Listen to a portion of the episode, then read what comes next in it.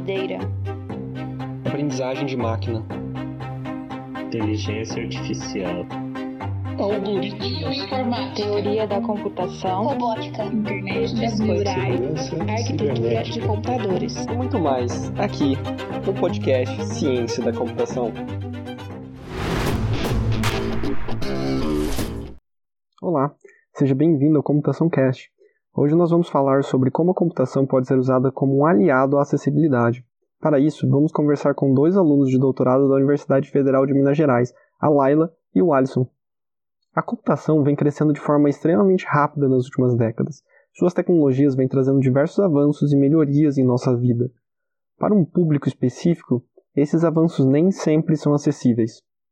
Globalmente, Estima-se que cerca de 1,3 bilhões de pessoas possuem algum grau de deficiência visual, das quais 36 milhões possuem cegueira total. Um dos grandes desafios para os deficientes visuais do ponto de vista de inclusão digital é compreender o conteúdo das imagens digitais. Para melhorar essa compreensão, é indicado representá-las de outras maneiras, como a tátil. Existem diversos dispositivos táteis diferentes que podem realizar essa função, no entanto, a grande maioria possui um valor aquisitivo financeiro muito elevado, na casa dos milhares de dólares.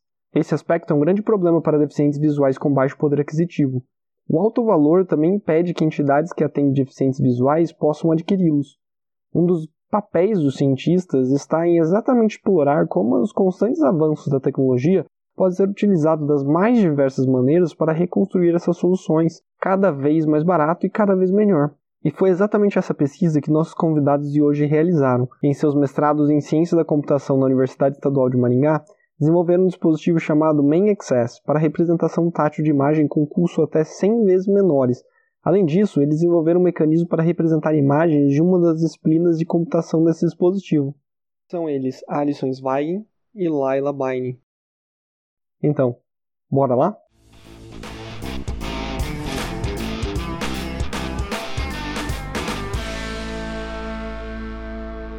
Sejam muito bem-vindos ao Computação Cash, Laila e Alisson. Muito obrigado por terem aceito participar desse podcast. E eu queria começar perguntando para vocês o que exatamente é acessibilidade. Olá, Wanderson. Olá, você que está ouvindo esse podcast. Primeiramente, eu e o Alisson gostaríamos de agradecer muito o convite para participar, principalmente para falar de um tema tão importante que é a acessibilidade. Bem, de modo geral, a acessibilidade ela é o ato de retirar barreiras, e não só barreiras físicas, mas também barreiras linguísticas, barreiras educacionais e também barreiras digitais. Quando você tira as barreiras, você permite que a pessoa tenha um acesso mais igualitário e você acaba incluindo a pessoa na sociedade.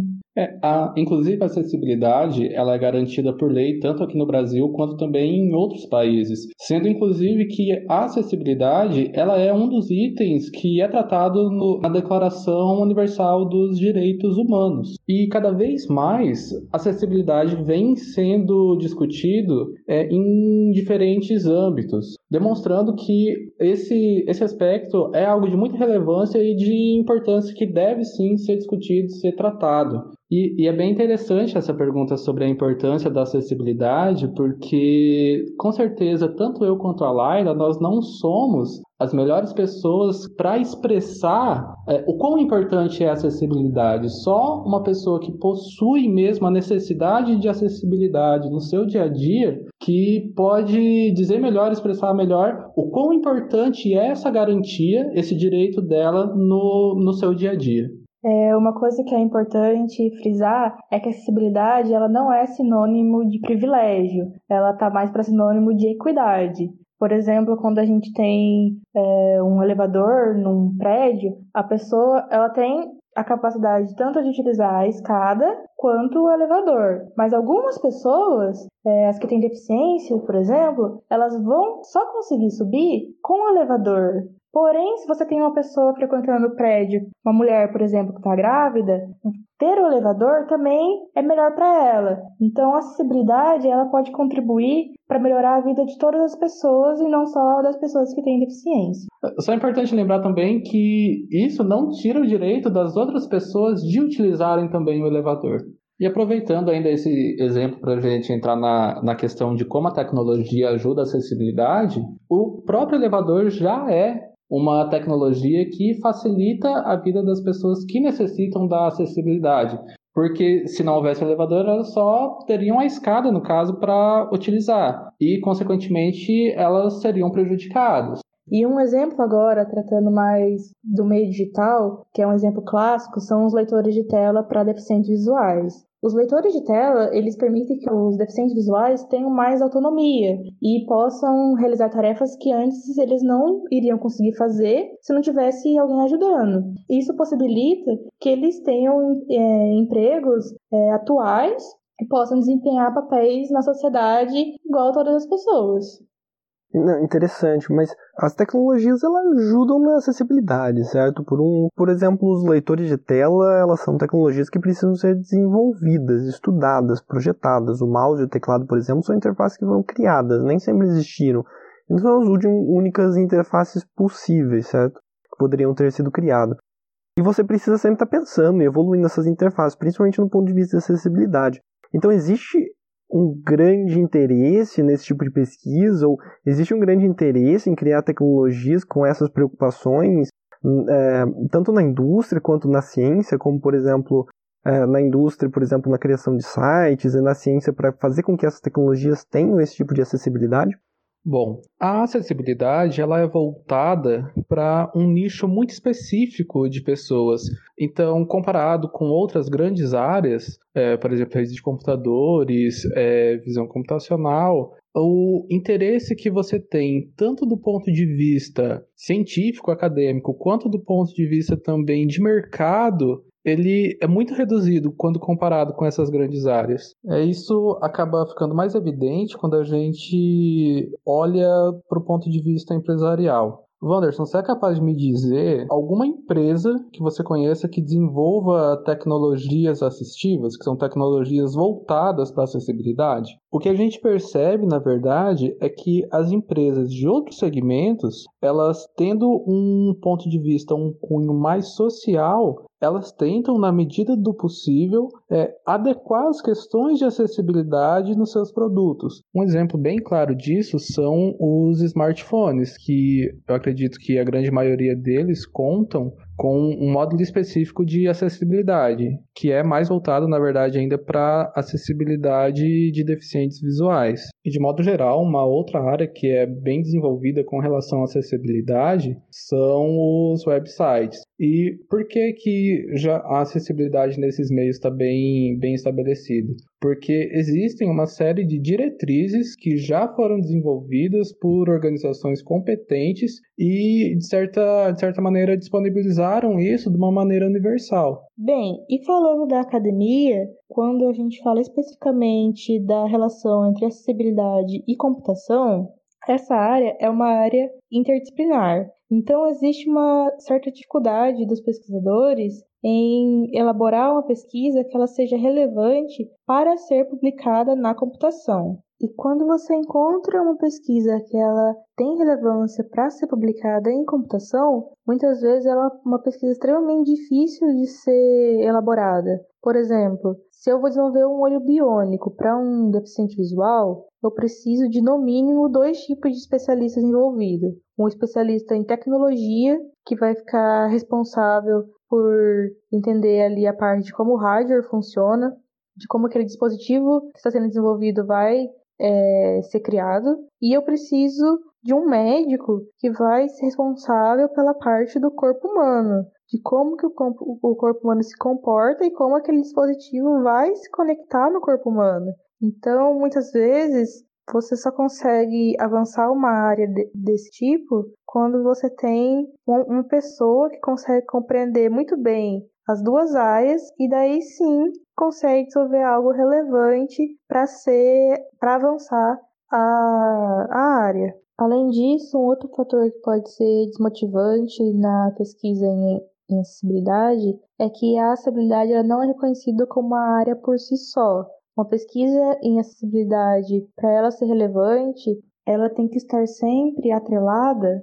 uh, com alguma outra grande área para que você possa, por exemplo, publicar artigos em conferências e jornais considerados de qualidade. Por exemplo, na pesquisa que eu e a Laila desenvolvemos, é, nós sempre procuramos atrelar nossa pesquisa à área de educação. Embora também educação não seja propriamente uma, uma área por si só em computação, mas é, historicamente ela tem uma relevância, né? ela tem um, um corpo de conferências e periódicos muito mais forte, muito mais presente do que a área de acessibilidade. Então esse é um ponto também que a gente vê que a área de acessibilidade por si só ela precisa ter um reconhecimento e uma exploração maior por parte da comunidade de computação na academia. E como vocês entraram nessa área? Como vocês acabaram entrando nessa área, trabalhando com isso?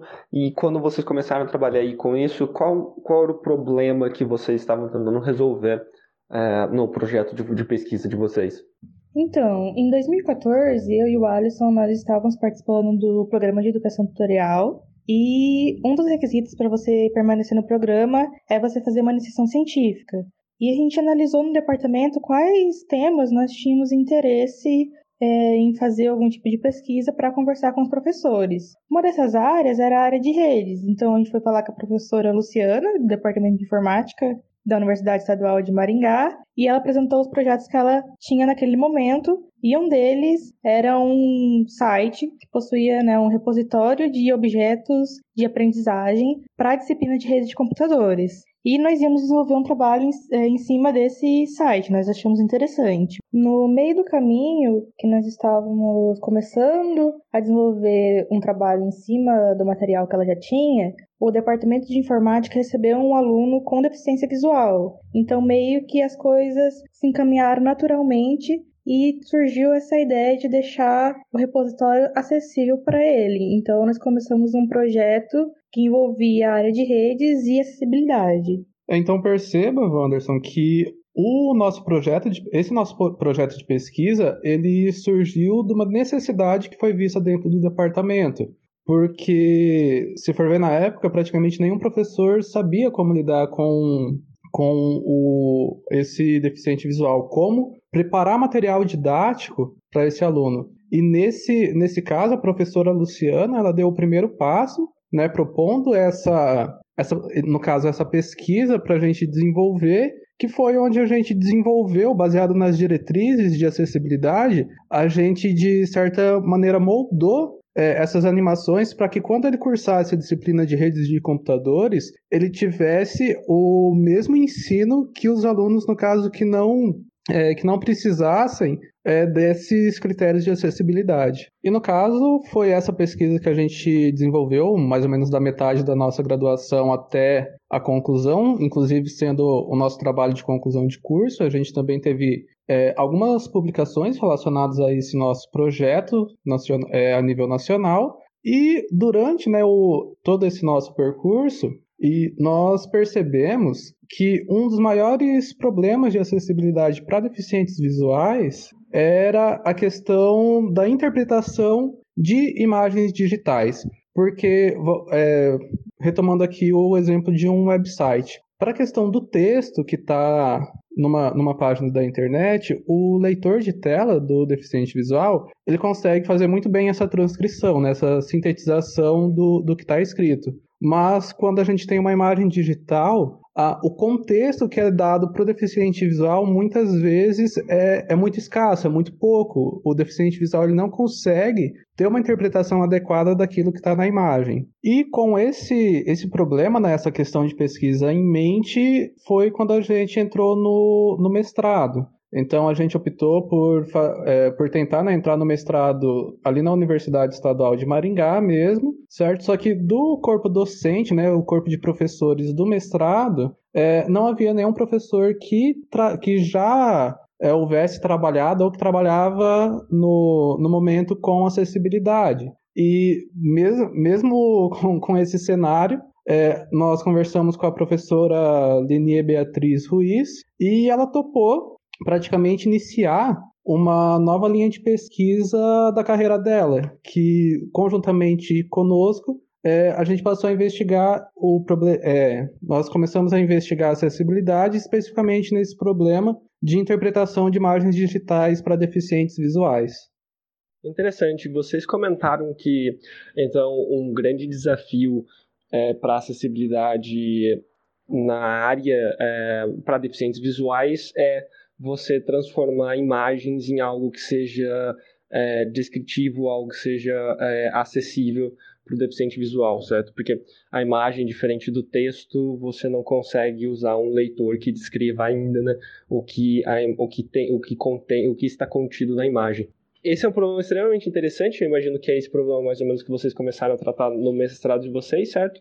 E, e qual foi a abordagem? Como vocês resolveram e como vocês atacaram esse problema de tentar fazer com que imagens sejam palpáveis e acessíveis. Bom, Wanderson, nosso ponto de partida nessa nossa pesquisa do mestrado foi procurar entender melhor como era, como é essa questão, né, como que é esse problema da representação de imagens digitais para deficientes visuais. Então, inicialmente, a gente procurou é, estudar melhor, encontrar trabalhos na literatura que já haviam tratado esse problema, quais foram os métodos ou quais as considerações que foram levantadas acerca desse problema e quais soluções já haviam sido adotadas para tentar resolver esse problema. E foi através dessa pesquisa que nós descobrimos que o deficiente visual, para ele ter uma compreensão da imagem, ele precisa de uma descrição e também de uma versão tátil para que ele possa ter uma compreensão espacial dos elementos que estão nessa imagem. E considerando esses dois pontos, o Alisson ele escolheu ir para a parte que faz a representação tátil da imagem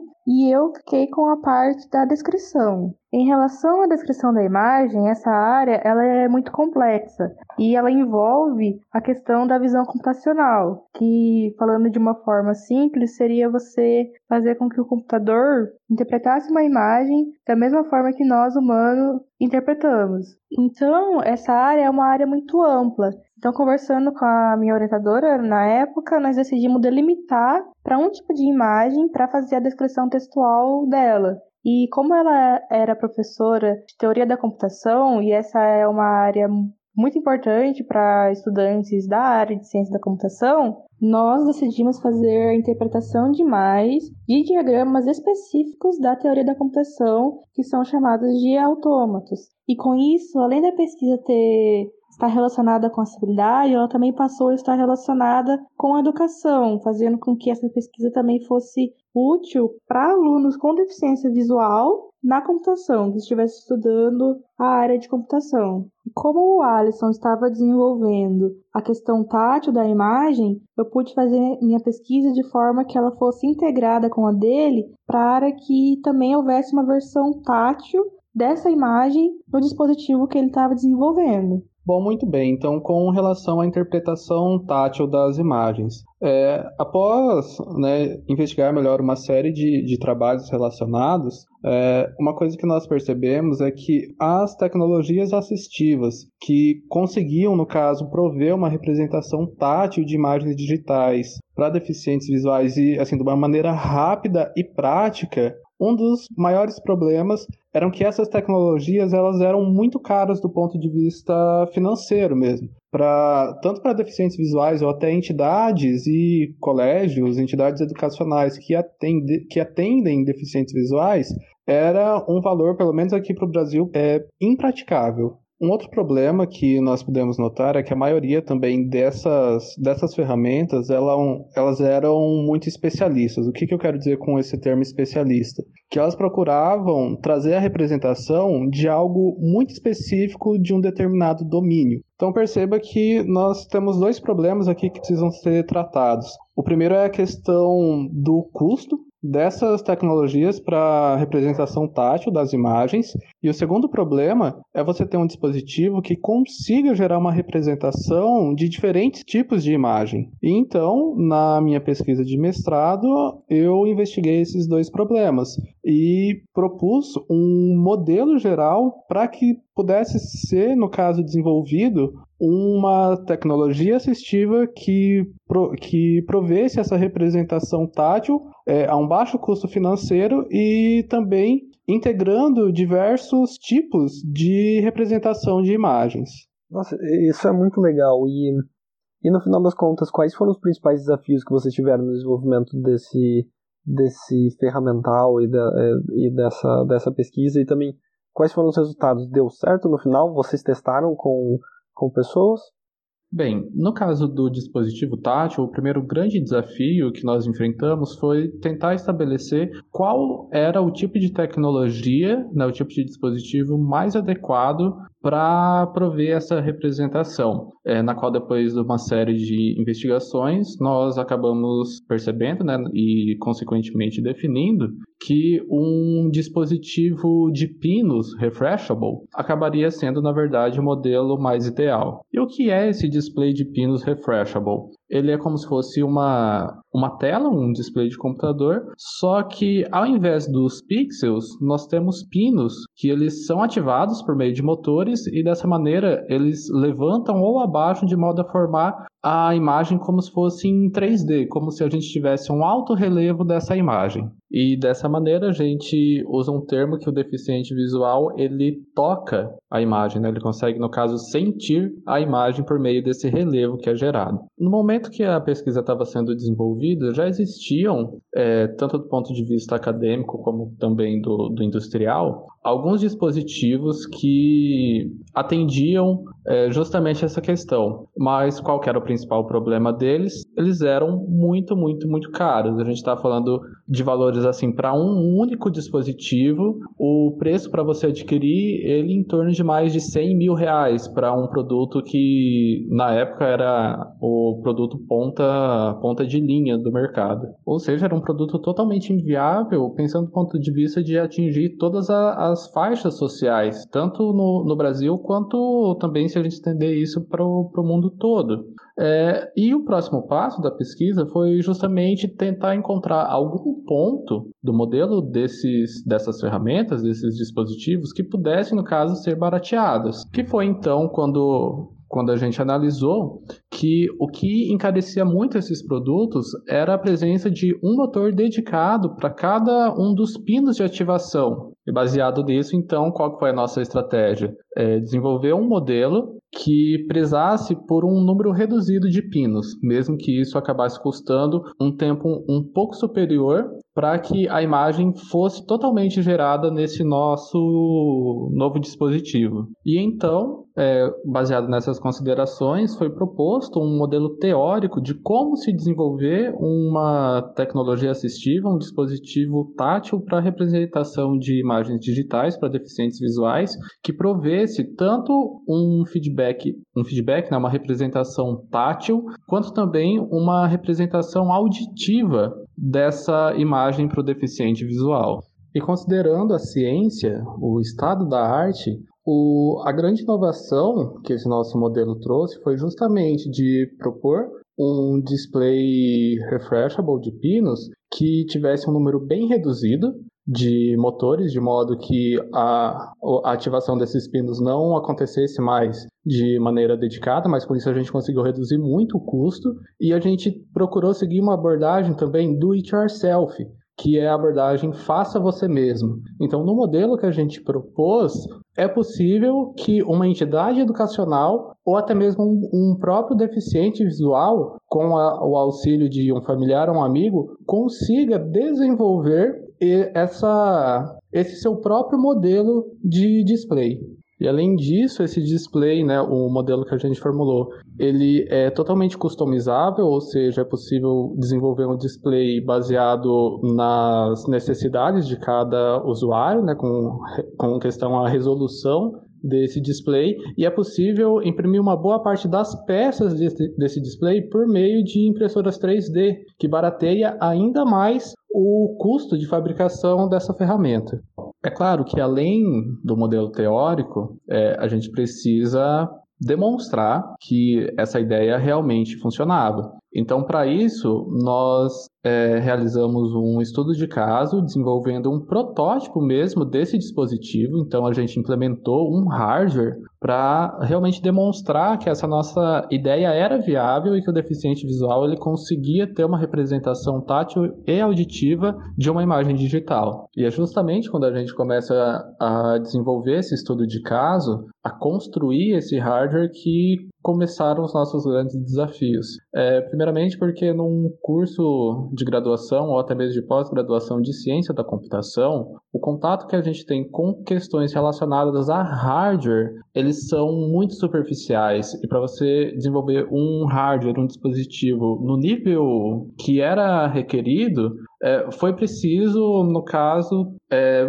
possuir um conhecimento tanto teórico quanto prático muito superior. E baseado nesses desafios, que foi inserido mais um membro na nossa pesquisa, que foi o Igor, é irmão da Laida, que ele era engenheiro eletricista formado, e ele veio também para o time, né? ele veio para o laboratório, que ele também já tinha intenção de desenvolver um mestrado na Universidade Estadual de Maringá, e ele, com o conhecimento que ele tinha de engenharia elétrica, ele foi assim uma pessoa que ajudou muita gente no desenvolvimento desse hardware. E assim, não foi um período nada fácil, inclusive pensei em desistir e ir para outros caminhos é, muitas vezes, mas também devido ao apoio tanto dos familiares, também quanto ao apoio da Laila e dos amigos, é, a gente seguiu firme na pesquisa e depois assim de muito, muitos encontros e desencontros, finalmente o hardware ficou pronto e a gente pôde perceber que a, o caminho que a gente tinha adotado era algo realmente que tinha potencial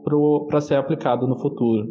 No caso da minha pesquisa, eu utilizei várias técnicas para poder identificar os elementos da imagem, é, técnicas de processamento de imagem e também de inteligência artificial, mas o grande desafio foi linkar cada item, cada objeto reconhecido na imagem para formar um significado e então dar uma descrição daquela imagem. Porque, por exemplo, eu posso dizer apenas que uma imagem possui cinco círculos, mas eu preciso dar um contexto, eu preciso dar mais do que isso. É, onde que esse círculo está localizado, em qual parte da imagem, como eles estão relacionados, qual é a cor desse círculo, o que ele significa, isso eu só vou conseguir depois de analisar todo o espaço da imagem e a relação entre os objetos identificados. Então, esse foi o grande desafio da minha parte da descrição de imagens.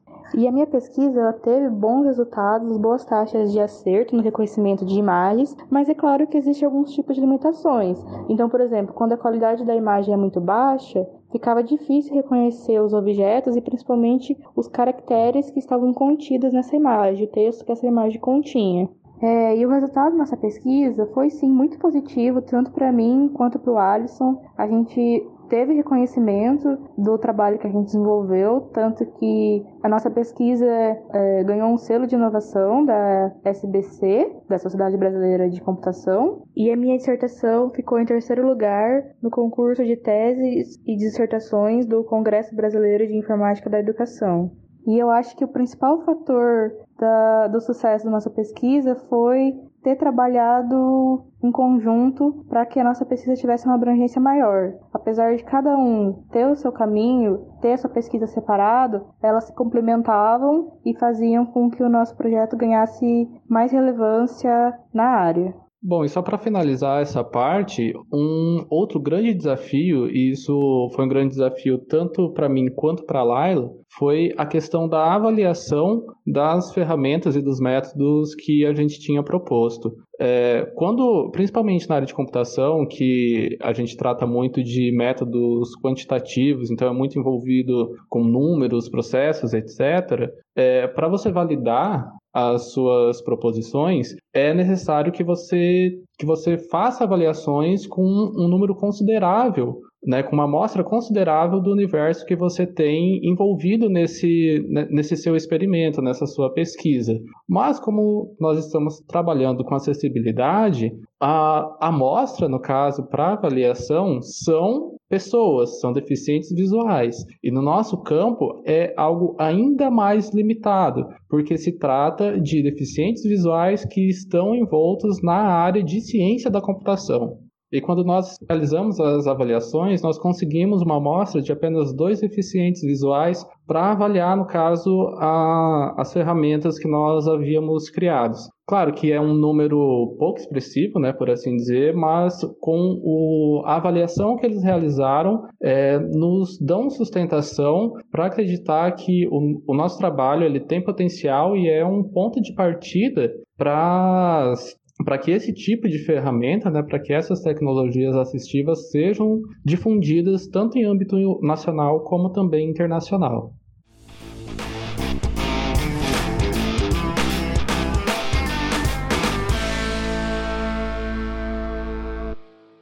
Bem, foi muito legal conversar com vocês hoje sobre essa ferramenta e essa pesquisa que vocês realizaram durante o mestrado de vocês, mas infelizmente a, a entrevista está chegando ao fim. É, mas antes eu queria fazer uma pergunta: como vocês foram parar na ciência da computação? Como vocês escolheram esse curso e como vocês acabaram seguindo para pós-graduação e para a carreira de cientista, fazendo mestrado e doutorado?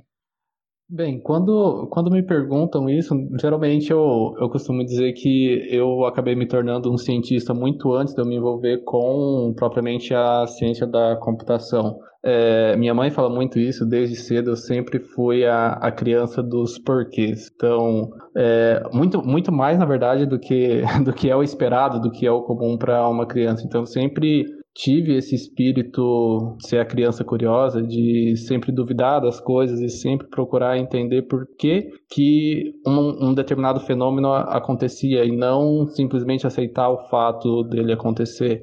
Então, creio eu que, mesmo que eu ainda não sabendo, eu já sempre tive esse espírito de buscar, é, de buscar perguntas ao invés só de aceitar as respostas. Com relação à computação, isso foi algo que, que surgiu um pouco, principalmente depois do, do meu irmão, quando ele entrou para a graduação de análise e desenvolvimento de sistemas, que foi quando eu comecei a ter um contato um pouco maior com, com essa área. É, meu irmão, ele, ele fazia a faculdade dele, no caso, à noite, né? Trabalhava durante, durante o dia e a tarde. Enquanto ele estava no trabalho, eu ia, pegava o caderno dele e, e ficava vendo as coisas que ele estudava, tudo, tudo mais. Ia também perguntando as coisas para ele, tentando entender um pouco mais. E conforme foi passando o tempo, eu fui ganhando interesse por essa área e eu realmente percebi que computação era, era a área que eu realmente gostaria de seguir após eu entrar no ensino médio que eu tive a oportunidade de fazer o ensino médio técnico na Universidade Tecnológica Federal do Paraná, em Campo Mourão. E nesse, nesse ensino médio técnico era já voltado também para a área de informática, e ali foi onde eu realmente confirmei que era, era a área que eu gostaria de seguir. Bem, no meu caso, eu acho que eu tenho uma história parecida, né, com a do Alisson, que eu fui fazer o meu ensino médio também, né, esse técnico em informática, e era um ensino técnico muito voltado para a preparação do aluno para fazer ciência da computação. E eu gostei muito da área, me identifiquei muito e resolvi fazer o curso de ciência da computação para seguir carreira mesmo. Já a questão de ir para o lado da ciência, com o tempo eu fui percebendo que eu queria escolher as coisas que eu tinha vontade de pesquisar, eu precisava de uma liberdade maior do que a que eu teria se eu tivesse ido para a área do mercado de trabalho. E com certeza esse foi um fator determinante para eu escolher qual era o rumo que eu queria para minha carreira. E assim, chegamos no final do nosso episódio. Muito obrigado por ter nos ouvido e não se esqueça de nos seguir nas redes sociais. Estamos no Instagram, no Facebook e no Twitter, ComputaçãoCast. Até o próximo episódio.